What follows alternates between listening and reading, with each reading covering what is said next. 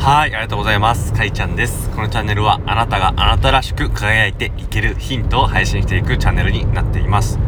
今日はですね、うつだとかそういった状態にマインドフルネス、瞑想ですね。瞑想が、えー、っと、なぜ効果があるのかっていうところをお話ししようかなと思います。マインドフルネスが効果がある。えーと、瞑想することによって体が整ったりだとか集中力が上がったりだとかそういう効果が得られるのはなぜかっていうことをですね、まあ、いろんな方が研究されてるんですね。えーと、やり方としては脳の脳波だとか、まあ、脳の中身自体を直接あの確認してみるみたいないうやり方があります。まあ、中身を直接確認するっていうとあのちょっと物騒なんですけど、まあ、FMRI FMRI っていうまあなんだろう、技術があって、まあ、MRI ですね。で、脳の中の状態を確認していく、そういった研究によって効果がいろいろ確認されています。まず、マインドフルネス、マインドフルネス瞑想をすることによって、まずですね、脳の海馬が活性化されることが分かっています。この海馬が活性化されるということが重要なんですね。海馬は記憶を司るところになります。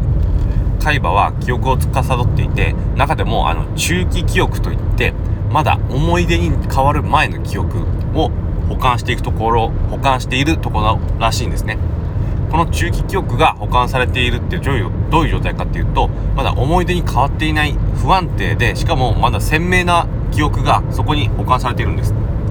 でここに、えー、ある記憶がこの中期記憶がずっと溜まったままの状態だとよろしくないので会話が活性化することによってこれが、えー、思い出に切り替わる海馬からこの記憶が別の領域に移って、え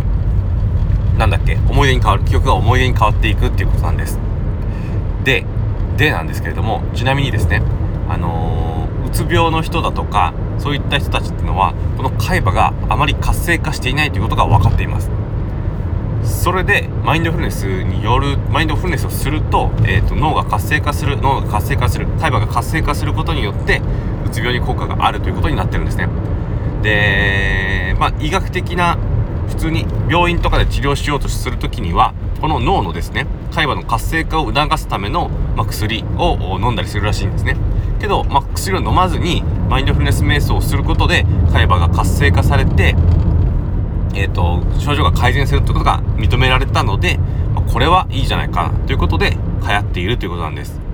特にですね、トラウマだとか、そういった、えっ、ー、と、まあ、嫌な記憶みたいなところですね。それがですね、ずっと海馬にあることがよくあるみたいなんで、そのトラウマですね、トラウマの記憶が海馬によくある、なんだろう、海馬に残り続けてしまうっていうことがあるらしいんですって。で、この記憶がですね、まあ、ちゃんと活性化、海馬が活性化して、思い出に変わる。これが大事でこうすることによって、まあ、気分がすっきりしてどんどん症状が改善していくっていうことらしいんです。だからね結構ねもうはっきりと証拠というかこう効果があるってことが出てるからこれがすごいんですよね。で何がいいかっていうと脳科学者の方々たち方々がですね結構こぞってこの効果を認めてるんですよ。だからまあ是非ねマインドフルネス瞑想、これ、あのー、試してみてもらいたいなと思っております。はい。なんかちょっと最後投げやりになってしまいましたけど。あとですね、えっと、先日からたびたび紹介しているあなたへプロジェクトがですね、好調です。結構いろんな人からいいねと言ってもらっておりまして、えー、そんな中、僕のですね、えー、メッセージも公開しています。まあ、あなたへプロジェクト概要を説明しますと、えー、過去の自分に向けて音声、声でメッセージを届けてみましょうっていうプロジェクトです。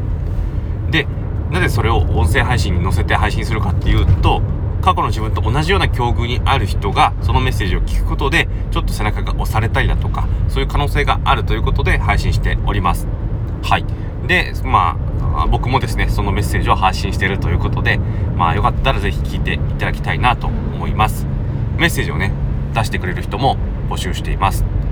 はい。聞いていただいてありがとうございました。あなたの人生の旅が幸せなものになりますように、苦しみが消えますように、願いが叶いますように、そしてあなたの進んでいく未来が穏やかで美しく素晴らしいものでありますように。それでは。